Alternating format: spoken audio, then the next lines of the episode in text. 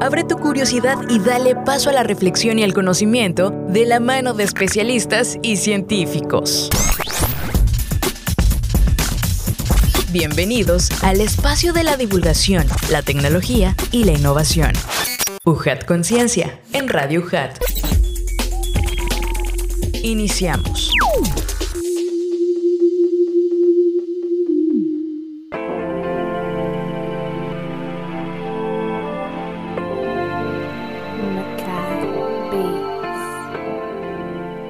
Hola amigos, ¿cómo están? Bienvenidos sean una vez más a este su espacio de ciencia, UJAT Conciencia, que se transmite por Radio UJAT 107.3 FM Voz Universitaria. Estamos muy contentos de que nos acompañen en esta nueva travesía donde tendremos muchísima información científica que seguros estamos será de muchísima utilidad para todos ustedes. Sean bienvenidos por supuesto a Radio UJAT 107.3 FM Voz Universitaria y también saludamos a quienes nos escuchan en internet en radio.ujat.mx transmitiendo desde Avenida Universidad Sin Número, Zona de la Cultura, Colonia Magisterial, Villahermosa, Centro Tabasco, Código Postal 86040, nuestras siglas XHUJAT. Y como ya lo saben amigos, UJAT Conciencia es una producción original de la Universidad Juárez Autónoma de Tabasco, realizado por la Secretaría de Investigación, Posgrado y Vinculación y por la Dirección de Difusión y Divulgación Científica y Tecnológica. Y en esta ocasión tenemos que dar las gracias porque este esfuerzo de la divulgación científica se realiza mejor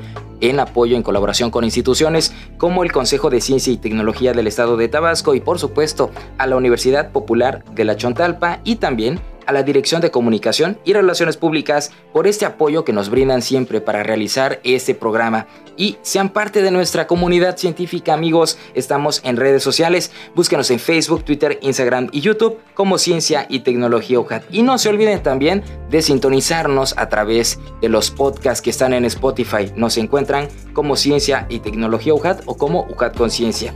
Antes de iniciar, amigos, les recuerdo mi nombre, soy Adrián de Dios y vamos a escuchar la siguiente información. Ahorita regresamos para presentarles a nuestra invitada de lujo de esta ocasión.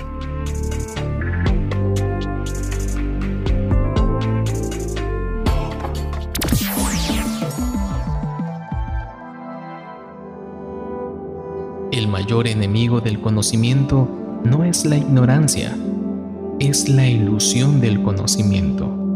Stephen Hawking más contenidos en redes sociales. Búscanos en Facebook, Twitter, Instagram y TikTok como Ciencia y Tecnología UJAT.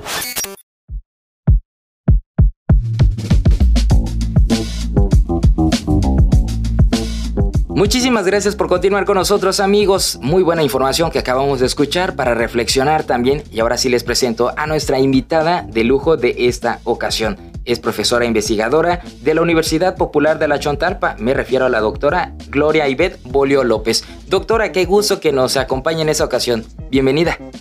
Buen día, buen día, estimado Adrián, y muy contenta de estar aquí en tu espacio y compartir algunas de las experiencias con tu audiencia.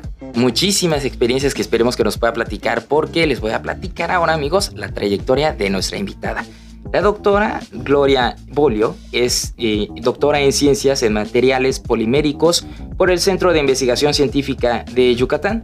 Es también postdoctorado, tiene un postdoctorado en el Departamento de Física Aplicada de Físico-Química en el CIMBESTAP IPN Unidad Mérida maestra en Ciencias en Producción Agroalimentaria en el Trópico por el Colegio de Postgraduados. También es profesor de tiempo completo de la División de Ciencias Básicas e Ingenierías en la Universidad Popular de la Chontalpa, UPC, en diversos programas de pregrado y posgrado. Asimismo, se desempeña como investigadora y asesora de tesis de los distintos niveles educativos dentro de esta institución. Sus áreas de estudio son desarrollo de materiales poliméricos biodegradables, obtención y caracterización de celulosa y nanocelulosa a partir de, residuos agroindustriales y agrícolas. También obtención de, biogás a partir de residuos agroindustriales para generación de energía eléctrica, obtención y caracterización de bioplásticos a partir de especies vegetales y materiales compuestos biodegradables degradación de los polímeros, ensayos acelerados sobre materiales poliméricos, corrosión de materiales y polímeros anticorrosivos, entre otros.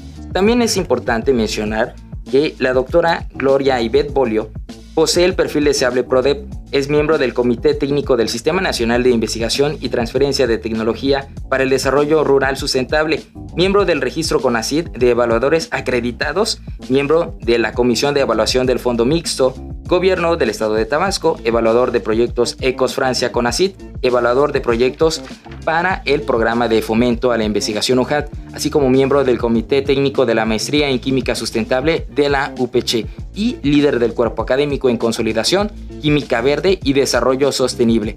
También es importante mencionar que es miembro de la Red de Investigación e Innovación en Sustentabilidad y Agroindustrial, PRODEP, responsable técnico de proyectos de investigación financiados por PRODEP y la Secretaría de Economía, así como investigador colaborador en proyectos interinstitucionales financiados por CONACIT, autora de artículos de investigación con arbitraje internacional, nacional y de divulgación.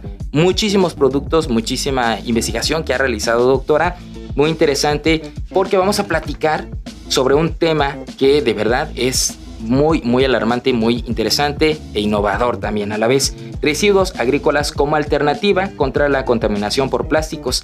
Les recuerdo el nombre de nuestra invitada, la doctora Gloria Ibet Bolio López, profesora e investigadora de la UPC. Pero antes de continuar y hablar de este tema, como saben, vamos a escuchar nuestra cápsula de introducción y ahorita regresamos.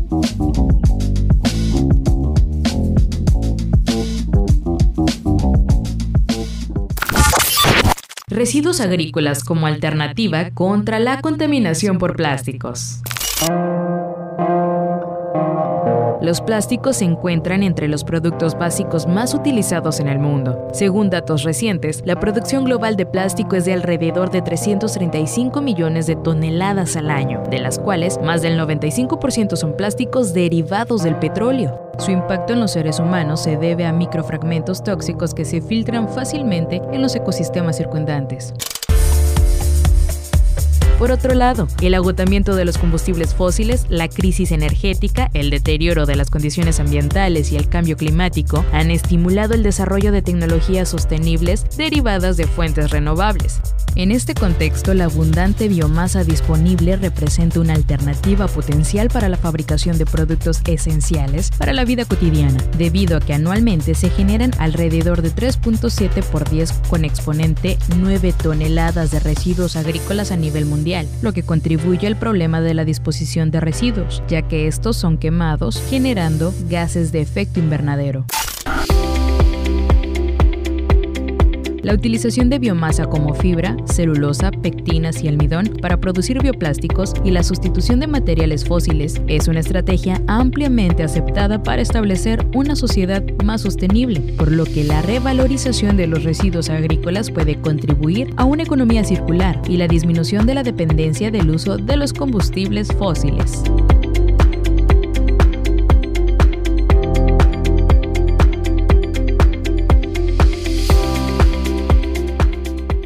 Amigos, no se desconecten, estamos iniciando aquí en UJAT Conciencia. Efemérides científicas. El 5 de septiembre de 1839 nace Susumu Tonegawa, biólogo molecular japonés, quien recibió el Premio Nobel de Medicina o Fisiología en 1987 por descubrir el principio genético que explica la generación de la diversidad de anticuerpos en el organismo, producidos por un tipo especial de células blancas denominadas linfocitos B. El 6 de septiembre nace Luis Federico Leloir, bioquímico argentino, ganador del Premio Nobel de Química en 1970 por el descubrimiento de los procesos químicos en la formación de los azúcares en plantas y animales. El 7 de septiembre es el Día Internacional del Aire Limpio por un Cielo Azul. Los Estados miembros de la ONU asumen la existente necesidad de reducir considerablemente el número de muertes y enfermedades causadas por productos químicos peligrosos y por la polución y contaminación del aire, el agua y el suelo, así como de reducir el impacto ambiental negativo per cápita de las ciudades, prestando especial atención a la calidad del aire y la gestión de los desechos municipales y de otro tipo. Todo esto de aquí a 2030. Ese mismo día, pero de 1946, nace Francisco Javier Varela García, biólogo y filósofo chileno, investigador en el ámbito de las neurociencias y ciencias cognitivas, conocido por introducir el concepto de autopoiesis en la biología junto con su profesor Humberto Maturana.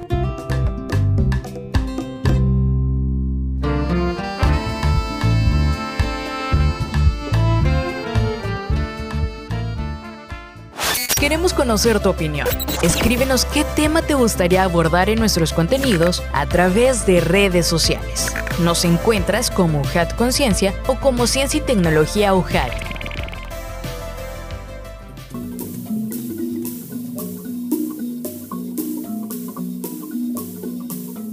Muchas gracias por continuar con nosotros, amigos. Estamos en UJAT Conciencia a través de Radio UJAT 107.3 FM, Voz Universitaria. Adrián de Dios les habla, pero tenemos el gusto de compartirles la información de la mano de los investigadores con nuestra invitada de lujo de esa ocasión. Me refiero a la doctora Gloria Bolio, profesora e investigadora de la UPC y vamos a hablar sobre residuos agrícolas como alternativa contra la contaminación por plásticos. Doctora, es, este título es muy, muy interesante. Resume eh, quizá muy breve todo lo que usted realiza ¿no? en, este, en este sentido. ¿Puede platicarnos cómo surge pues, este interés por conocer más sobre estos temas? Y nuevamente, bienvenida. Muchas gracias, Adrián. Bueno, a mí me, surge el interés pues que en todos lados vemos, ¿verdad? Este, vamos en la carretera y hay bolsas de plástico volando por todos lados. Vemos este, todas las, eh, muchas fotografías de animales ya afectados por, por bolsas, por cintas de plásticas. Y entonces, este, pues, hay varias alternativas, ¿no? Uno sería el reciclaje, otro sería este, la reutilización del material plástico. Y un tercer, eh, una tercera alternativa, que es la que a mí me, me, gustó más, ¿verdad? por, por, la especialidad que, que estudié, es hacer, eh, tratar de realizar bioplásticos para que en un momento determinado eh, se reintegren al ambiente nuevamente y, y, no haya ese problema enorme, enorme, porque ahora hasta con la pandemia pues vemos que andan cubrebocas volando por todos lados, ¿verdad? Eh, ahora que pasaba yo, hay, hay, una, me llamó mucho la atención que este, en, sobre la carretera hay un árbol de hule que tiene raíces aéreas y pues todo el mundo pasa y le pone su cubreboca al, al árbol. Entonces, aparte de la contaminación por, por estos materiales sintéticos, pues también este, la contaminación visual y pues también el problema de salud, ¿no? Entonces sí hace mucha falta concientizar al respecto, pero también podemos hacer algo desde nuestras trincheras para poder abatir ese problema, cuando menos disminuirlo. Sí. E, ese es el reto, ¿no? Disminuirlo porque queremos acabarlo de raíz y es muy complicado por las cuestiones culturales, sociales. Y en ese sentido, doctora, nos habla de esta tercera alternativa, los residuos ah, de generar bioplástico, ¿no? Pues platíquenos un poquito más de este, de la generación de bioplásticos. Sí, bueno, nosotros tratamos de, generar bioplásticos, o sea, plásticos biodegradables. Biodegradable, pues quiere decir que puede ser este, degradado por los organismos del medio ambiente, como cualquier hoja de árbol que cae en el suelo o en el agua, y los organismos son los encargados de de comerse, vamos a decir, el material y que, bueno, finalmente queda como dióxido de carbono y oxígeno y agua. Entonces, eh, pues para tratar de mitigar un poco el problema ambiental. Eh, y para esto nosotros hemos este, optado porque nuestra materia prima sean residuos. Ahora está muy en boga la parte de economía circular. Esto quiere decir este, generar residuos lo menor posible. Entonces, con, lo que para unos es basura, para nosotros sería nuestra materia prima. ¿Cuáles serían estos? Hay algunos eh, residuos que son procesados y hay otros que no son procesados. Procesados, por ejemplo, estamos hablando del, bagazo de caña y los no procesados pues serían este, las cáscaras, los cuescos de semilla y, muchos materiales, eh, hojas de piña, por ejemplo, raíces que en un momento determinado no se ocupan, pero que sí nos pueden servir como fuente para la elaboración de estos bioplásticos o bien para la elaboración de celulosa para prototipos de, algunos contenedores. Fíjese, doctora, qué interesante este, este punto porque todos generamos residuos, ¿no? En casa, a manera muy pequeña escala, ¿no? Pero a nivel industrial son enormes, ¿no? Aquí en Tabasco nos habla de la caña de azúcar, eh, de la piña. ¿Hay algún indicador de cuál es el mayor que se genera aquí y, y si realmente se tratan por parte de las empresas? Sí, este, por ejemplo, nosotros somos eh, uno de los principales productores de piña, uno de los principales, el principal productor de yuca en un momento determinado. Este, también somos buenos productores de caña, pero no, no existe esa cultura de la disposición de los residuos, ah. es, esa gestión ambiental, ¿no? Entonces si vemos que lo más, a lo que más recurren es a las quemas. Entonces eso pues nos provoca otro otro daño más grave al medio ambiente, ¿verdad? Contribuyendo exactamente a la cuestión del deterioro ambiental, cambio climático, etcétera. Entonces, pues sí, eh, hay, hay una buena proporción de residuos, de residuos que pueden ser un potencial enorme para la elaboración de estos productos. Sí, e, ese es interesante eh, aprovecharlo, ¿no? Porque eh, en este mismo cúmulo de generación de basura, pues entramos ¿no? en esa dinámica de generar, por ejemplo, las llantas, ¿no? que son los generadores de, de bioplástico, de, contaminantes maltísimos, ¿no? Ahí también, doctora, pues sería, pues, si realmente las estrategias que se han ido planteando son eh, funcionales, como dice usted, esta economía eh, circular, ha funcionado, han tenido impacto, ¿cómo se ha ido viendo la transición hacia allá? Pues es, esta economía circular en nuestro país, vamos a decir que es un tema un poco nuevo, ¿no? Aunque en algunos otros países ya, ya se ha estado llevando a cabo. Aquí es muy incipiente, todavía no tenemos esa, esa cultura, vamos a decir. Todavía estamos en, en plan de, de, de, pruebas piloto, no, no es algo que esté eh, generalizado. Pero en el, en el, mundo, ¿cómo funciona? ¿Funciona bastante bien? Sí, sí, porque ya se están, se están tomando precisamente parte de estos residuos como para generar o elaborar algunos materiales y, eh, y, los residuos que a su vez genera la elaboración de estos nuevos materiales pueden ser utilizados para generación de energía, por ah, ejemplo. Entonces tratamos de reducir al mínimo la generación de residuos en, ese sentido, ¿cómo entra la parte científica, doctora, de, la generación de energía a través de los residuos, ¿no? Con su cuerpo de, colaboradores, ¿cómo realizan estos procesos? ¿La metodología que utilizan? Sí, bueno, una parte es este, ¿qué, podemos utilizar para, para realizar nuestros materiales innovadores, vamos a decir? Y la otra parte, que la pueden hacer también en casa, es tratar de que los residuos se aprovechen, los orgánicos sobre todo, como abono, ¿verdad?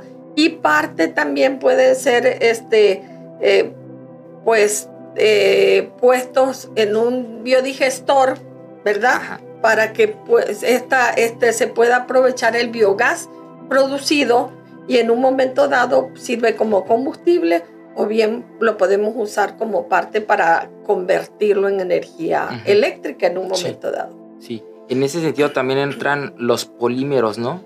Que hay una clasificación muy interesante, que son los naturales. Y, y pues platíquenos un poquito también de esta ciencia. Claro que sí. Pues eh, los polímeros están en todas partes, mayormente los polímeros sintéticos, los petroderivados, ¿verdad? Que son de los que hemos estado hablando que viven largamente por periodos muy, muy largos en el, en el ambiente, que es lo que nos están generando tantos, tantos problemas, polietileno, polipropileno, este polietileno tereftalato, que es el PET de las botellas, ¿verdad? Entonces, este, sí, sí, este, pues provoca bastante contaminación. Pero eh, está la otra parte, los, los polímeros naturales, ¿verdad? Sí. Como el algodón, como el caucho y como todas las pectinas, la celulosa y, toda esa parte que muchas frutas, que muchos vegetales tienen y que nosotros podemos tomar como materias primas para convertirlos, ya sea en bioplástico, ya sea en celulosa o bien en nanocelulosa, que ahora está muy en boga también.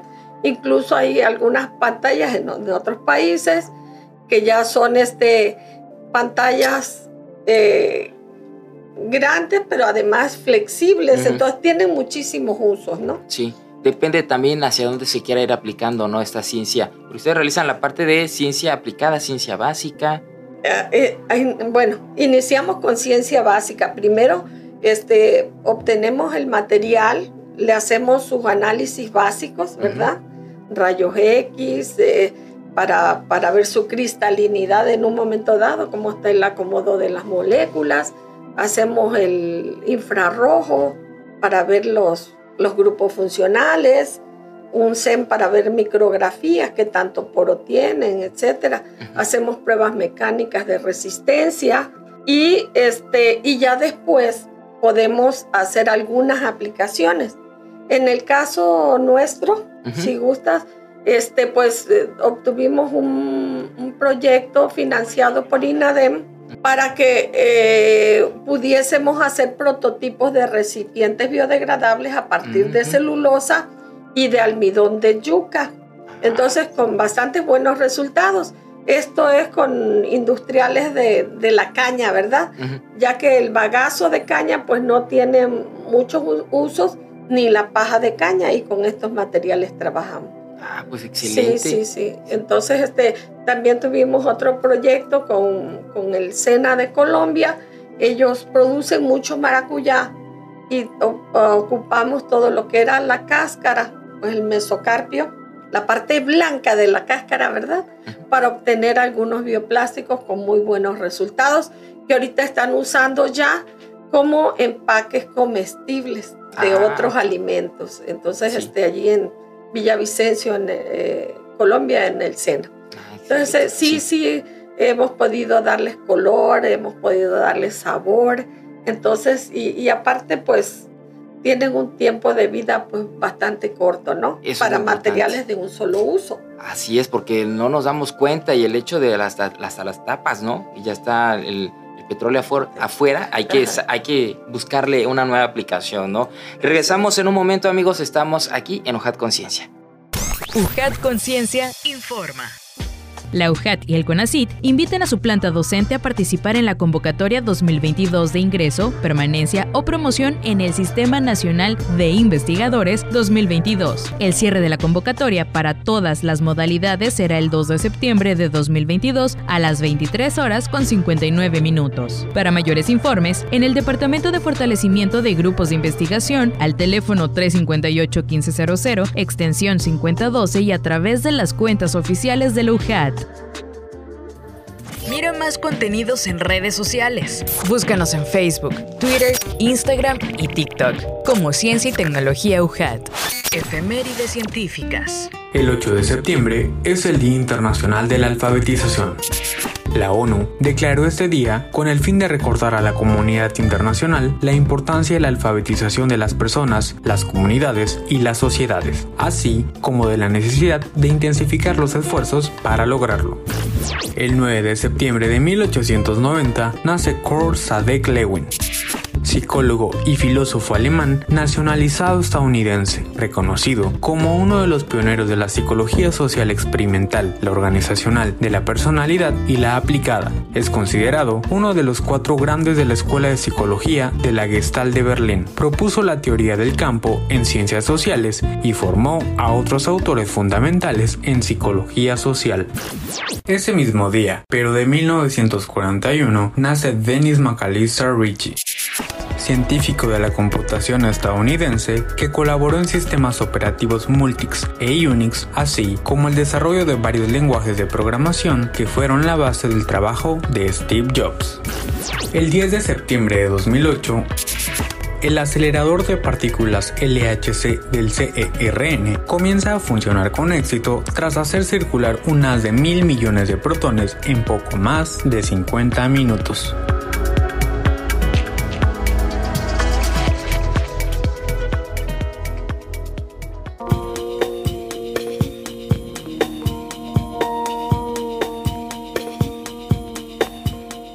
Doctora, también en, ese, en este punto es importante conocer si hay una vinculación y cómo es ese acercamiento con la parte de los productores que también brindan parte de, pues, del material que ustedes requieren para sus estudios, ¿no?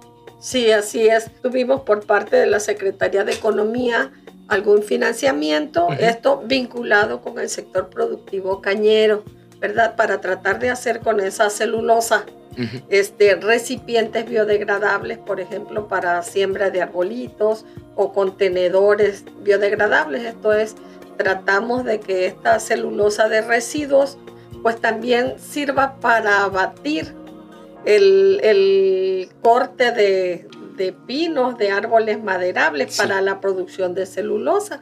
Con esta se han hecho también este, pues hojas de papel, incluso hojas artesanales que quedan muy bonitas como trabajos artesanales.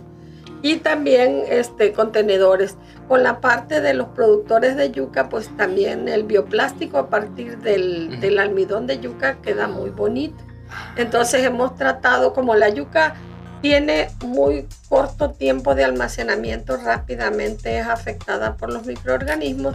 Entonces una alternativa de, de, de subproducto sería hacer algunos bioplásticos a partir de, de almidón de yuca. Y hemos analizado en la parte de, de la investigación básica, ¿verdad? que hay variedades de yuca que se comportan de manera diferente. Entonces eso es bien interesante, ¿no? Desde el tamaño de los gránulos hasta cómo queda un bioplástico. Y este, pues también con, con diferentes usos. Y tratamos nosotros, porque finalmente pues son los productores los que nos proveen esa materia prima, ¿no? Ese residuo que a ellos les queda. Doctora, aquí es también interesante qué variaciones, qué variedades han encontrado de la yuca, ¿no? Porque es una fruta, es un, cultivo característico de nuestra región. Y bueno, ¿quién no ha comido una torrejita de yuca, no? Pero, pues, ¿qué, han encontrado? Sí, este, por ejemplo, eh, dentro de, hicimos un análisis de dos variedades o ecotipos, como le llaman, este, de yuca sabanera y yuca esmeralda. Encontramos que el tamaño de los gránulos es mayor en, la sabanera, ¿verdad? Y el grado de cristalinidad, eso es el, bueno, un poquito más técnico, el acomodo de las cadenas este, poliméricas es, es un poco diferente. Hay algunas son más amorfas, entonces esto se traduce en que algunas películas pueden ser más flexibles, ¿verdad? que otras. También dependiendo de algunos aditivos que nosotros le ponemos, le pongamos. Sí. Pero en, en general todas funcionan muy bien. Pero sí las, las diferencias en la parte básica pues son muy interesantes. Sí, claro. Incluso este, un, un, chico de doctorado de la UB, porque también hemos tenido chicos que vienen de, de, ajá, de Veracruz, ¿no? De Veracruz, ajá, de Jalapa él, cuando este, nosotros publicamos un artículo de Yuca, él quiso hacer una réplica allá y vino a hacer una estancia con nosotros. Trajo varios ecotipos de yuca y, prácticamente su tesis doctoral es al respecto. ¿Verdad? Entonces sí se encontraron cosas muy interesantes dentro de los ecotipos que él trajo. Sí. Sí, bastante. Nos ha mencionado eh, durante la charla, doctora, que se pueden aplicar para productos hay productos ya en el mercado, ¿cuál sería el costo para aplicarlos? Sí, en un momento dado, pues es, una desventaja el costo. ¿Por qué? Porque nosotros lo, producimos pues a baja escala. Ya en la universidad, por ejemplo, en la parte de celulosa tenemos una planta piloto. Entonces hemos podido ya escalarlo un poquito más que a nivel laboratorio. Pero este, definitivamente, mientras más a, escala industrial se, se, haga, pues hay una mayor sinergia y un poquito más de, de, abaratamiento de los costos. Sí, claro. Entonces, este, pero todavía no competimos con, con materiales sintéticos. No, Desde luego son mucho más económicos, ¿no? Aquí pues sí es otra parte la conciencia de, de, la, de las personas, pues decir, bueno, voy a comprar uno más barato, pero que va a contaminar el ambiente, o voy a invertir unos pesos más en bien del ambiente. Bueno, todavía nos falta esa parte, ¿no? Y, poder hacer este, un producto mucho más económico para que se pueda generalizar su uso. Tiene que ser un trabajo en conjunto, como bien dice usted, no integral.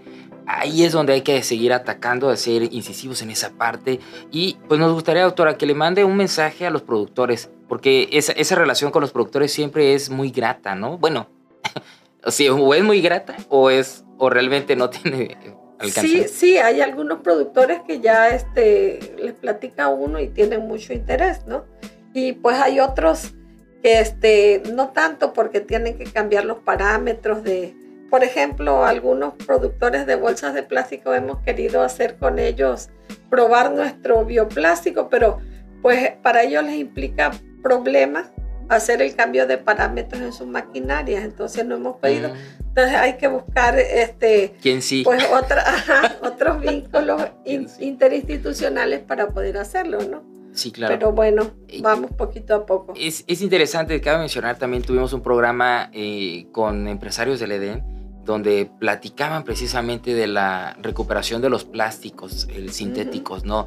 Eh, y Cárdenas tiene mucho interés eh, en aportar en ese sentido y, y, cabe la pena hacer esa mención, doctora. Ustedes están empeñados en ayudar y contribuir. Eso es bastante interesante. Sí, definitivamente. Y cuando hemos presentado nuestros prototipos de platos, por ejemplo, hay muchos industriales que dicen, ya yo quiero, ¿no? ¿De cuánto me puede surtir? Pero bueno, todavía tenemos que hacer esa parte. Ahorita lo estamos haciendo a nivel bastante artesanal, ¿no? También la, la, la, los equipos son bastante caros. Entonces, pues tratamos de, de buscar financiamiento para hacernos de algunos equipos y pues tener mejores productos. Financiamiento, ¿qué otra cosa usted considera fuera de la ciencia tal vez que pueda permitir que se desarrolle eh, o se aplique lo que ustedes están eh, desarrollando científicamente? Pues yo creo que la voluntad la hay, ¿no? Pero sí definitivamente una gran limitante es el dinero. Desgraciadamente, y, y, y así es, ¿no? Pero bueno, tampoco, bueno, nos vamos a limitar tanto nosotros vamos a seguir en nuestra, en nuestra lucha, en nuestra gestión y creo que poquito a poquito vamos, vamos dando pasitos ¿no? hacia adelante. ¿Cuál es el futuro de este tipo de proyectos?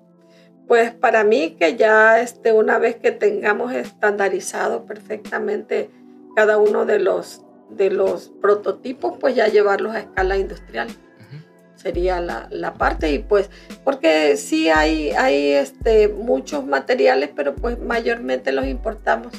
Sí. Los importamos, entonces pues sería, lo ideal sería que nosotros pudiéramos surtirlos. ¿Con qué otros productos, con qué otros residuos pudieran trabajar o tienen planes de trabajar?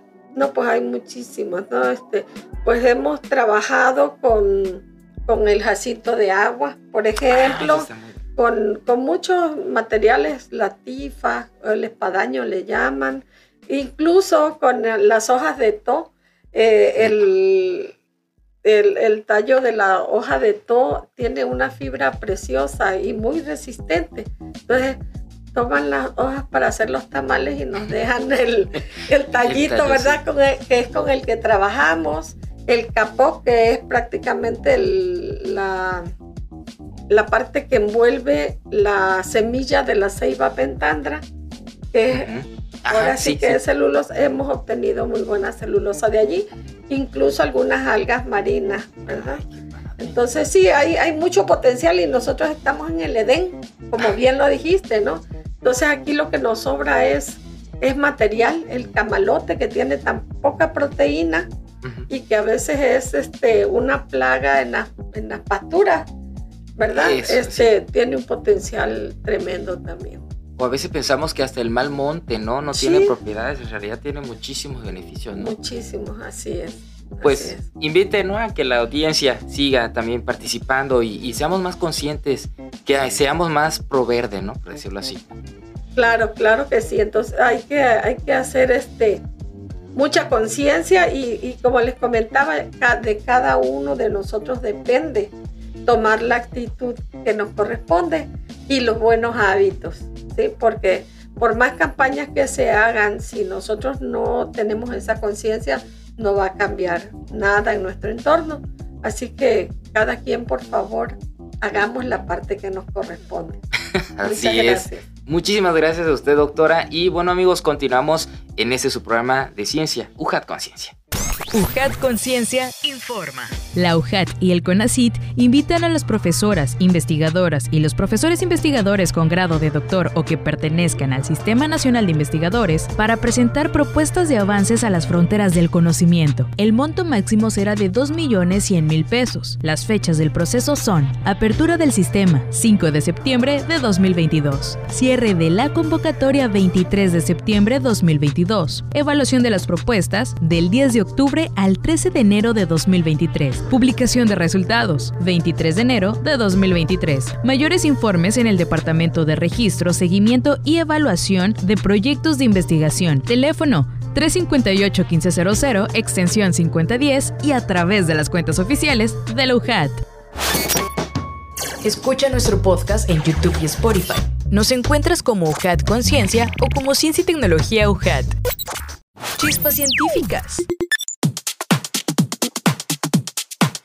La gestión ambiental es un proceso que está orientado a resolver, mitigar y o prevenir los problemas de carácter ambiental, con el propósito de lograr un desarrollo sostenible, entendido este como aquel que le permite al hombre el desenvolvimiento de sus potencialidades y su patrimonio biofísico y cultural, y garantizando su permanencia en el tiempo y en el espacio. Un programa de gestión ambiental pretende encontrar respuestas adecuadas a los problemas suscitados en la relación de la sociedad y la naturaleza. Para ello, emprende acciones tendientes a generar y rescatar conocimientos, monitorear las incidencias de las políticas públicas sobre la población y los recursos del territorio y sistematizar las experiencias para la construcción del modelo de desarrollo alternativo al que aspira la sociedad. Hay una gran cantidad de acciones y medidas que pueden ser aplicadas al plan de gestión ambiental de una empresa, independientemente del tamaño de esta. Evidentemente, las grandes empresas tienen mucho más que aportar y mejorar ante un plan de gestión ambiental apropiado, pero las pequeñas empresas tienen una responsabilidad igual de importante y también algunas ventajas destacables que obtener.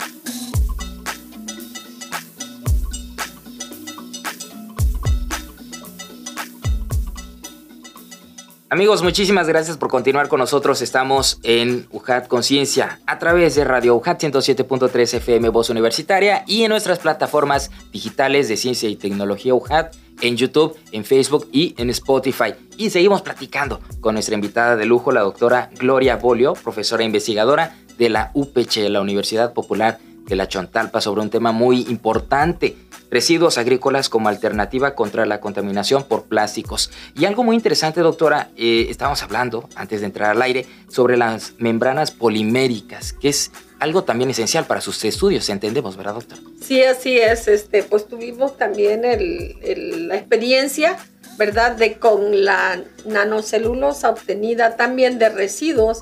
En este caso fueron, obtuvimos celulosa de piña y luego bajo un otro proceso obtenemos la nanocelulosa, que son las cadenitas pequeñas de, la celulosa, para realizar membranas poliméricas. Esto fue en colaboración con el Instituto de Investigación en Materiales de la UNAM como soporte para cultivo de tejidos. Entonces, eh, pues fue una este, experiencia muy agradable ¿verdad? Entonces eh, nos, invitaron a colaborar con ellos.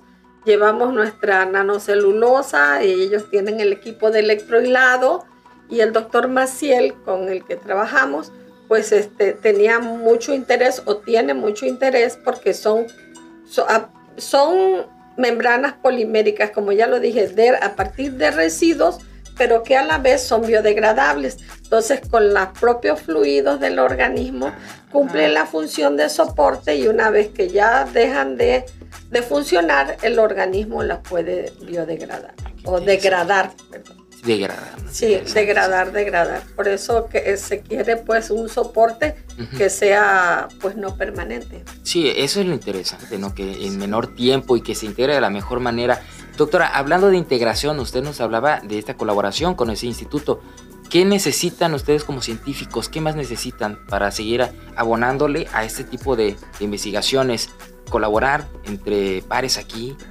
Sí, definitivamente el trabajo interdisciplinario es súper importante, es interinstitucional, porque bueno, se necesitan muchos equipos, se necesita este, pues la colaboración de, de varios expertos, cada quien en su, en su área, ¿verdad? Nosotros ponemos el granito de arena con lo que tenemos y, este, y pues se necesita financiamiento también, ¿no? Entonces, este, pues hay que apurarse a, a, realizar este, proyectos para que cuando sale una convocatoria podamos nosotros alcanzar un financiamiento y podamos hacer. Y cuando no tenemos este financiamiento, pues tratamos de hacer los trabajos en colaboración para que podamos este, llevar a buen término nuestra, nuestra investigación. ¿Hay interés por los, eh, de los jóvenes por este tipo de temas? ¿Sí hay preocupación, doctora? Sí, totalmente. Yo este, tengo muchos chicos que, que, están trabajando conmigo de la universidad, de, pregrado, de posgrado, pero también tengo chicos que han llegado, por ejemplo, de la Universidad del Bienestar. Tengo otras chicas que ahora acaban de ganar este, un concurso inter tecnológicos que vienen del tecnológico de la venta con un bioplástico de nopal. Bastante interesante. Ahorita están tratando de hacer cucharas y platos biodegradables a partir de, de, ese bioplástico. Entonces, este, aquí en el nivel regional ganaron primer lugar. Ahora se van a, la península, al, al, a la otra parte. Entonces, el interés de los chicos apenas les platica uno rápido, rápido. Entonces salen muchas tesis, salen muchos manuscritos o artículos científicos porque la verdad de ellos desde cuarto, quinto semestre ya se inmiscuyen y ya empiezan a llegar al laboratorio fuera de horas y, este, y ocupan ese tiempo en, en realizar innovaciones, nuevas creaciones, ¿no? Sí, eso es por la parte científica, académica, ¿no? Los que están de jóvenes universitarios la sociedad. Ese es otro reto muy grande. ¿Cómo estamos realmente enfrentando el problema de la contaminación y también estamos colaborando en la generación de menos residuos?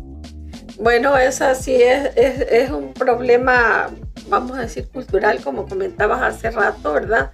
Este, cada quien tenemos que hacernos muy responsables de, de la gestión de nuestros residuos, ¿verdad? Es, ya ahora los estamos clasificando eh, veo que la gente no, igual y donde va cartón ponen plásticos y cuando bien nos va, ¿no? Porque pues vemos todavía muchísima basura. Creo que tenemos que empezar a concientizar a los niños para que los niños a su vez eduquen a los padres, ¿verdad? Y puedan, este, eh, porque ellos más, mucho más rápido entran en la dinámica de cuidado del ambiente, ¿no? Como quiera que sea, los adultos ya estamos mal educados, ¿no? Pero en un momento determinado sí, sí, ya el planeta está gritando que, que tenemos que cuidarlo, ¿verdad? Entonces, este, antes, dentro de los diez mandamientos decía no matarás, ¿verdad? Pero al, semejante, pero pues ahora estamos matando al planeta. Entonces hay, hay que generalizar un poquito más esa palabra de no matarás hacer buen, este, buena disposición de, de, nuestra basura. Hacerlo más inclusivo el término, ¿no? Ahorita que está muy de, de, moda ese término de inclusión. Y esto también incluye a la parte industrial, que realmente sí están eh, contribuyendo, eh, qué faltaría para que empiece ya a haber un cambio realmente desde la parte pues, de estas grandes empresas, doctora. Pues esa es un poquito más complicado, ¿no? Porque ciertamente... y, la pregunta del millón de siempre. Es la pregunta del millón, así es, porque este, pues sí, definitivamente la Agenda 2030, ¿verdad? Quiere, dice que en el 2030 vamos a tener un, un, un mundo mejor. Eh, eh, bueno, es idealista, pero realmente los, los grandes empresarios son los que más más contribuyen a este deterioro ambiental. No tanto nosotros los países tercermundistas, sino los países capitalistas, los del primer mundo, ¿verdad?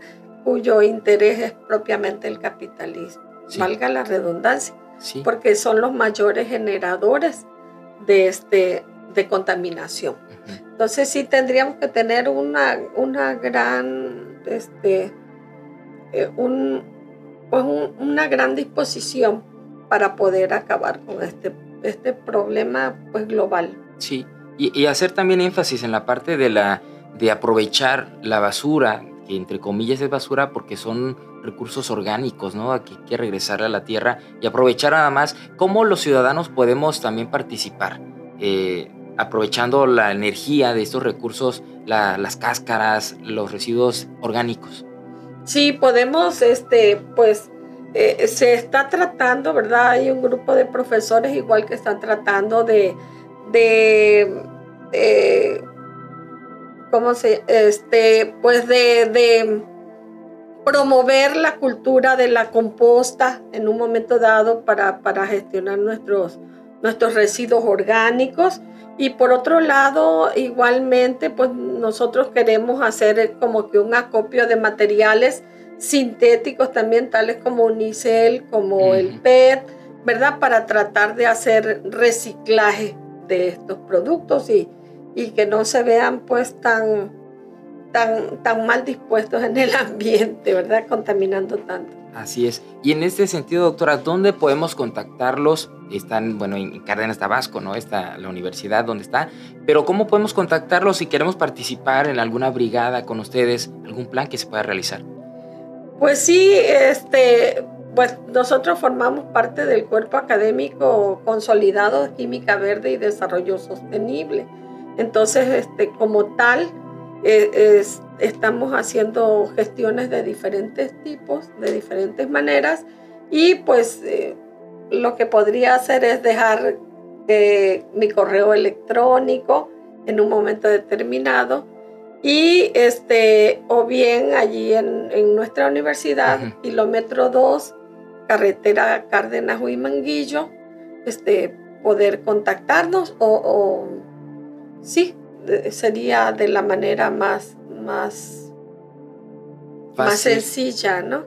Ajá, no sé si gustas, doy mi correo electrónico. claro que sí. Mi correo electrónico es gloria.bolio.upch.mx y también estamos abiertos para que todos los jóvenes que quieran ir a, a experimentar este, este tipo de investigaciones, que, que, sientan algún interés, este, pues que vayan con nosotros, nos daría mucho gusto recibirlos, sea de la institución que vengan, ¿verdad?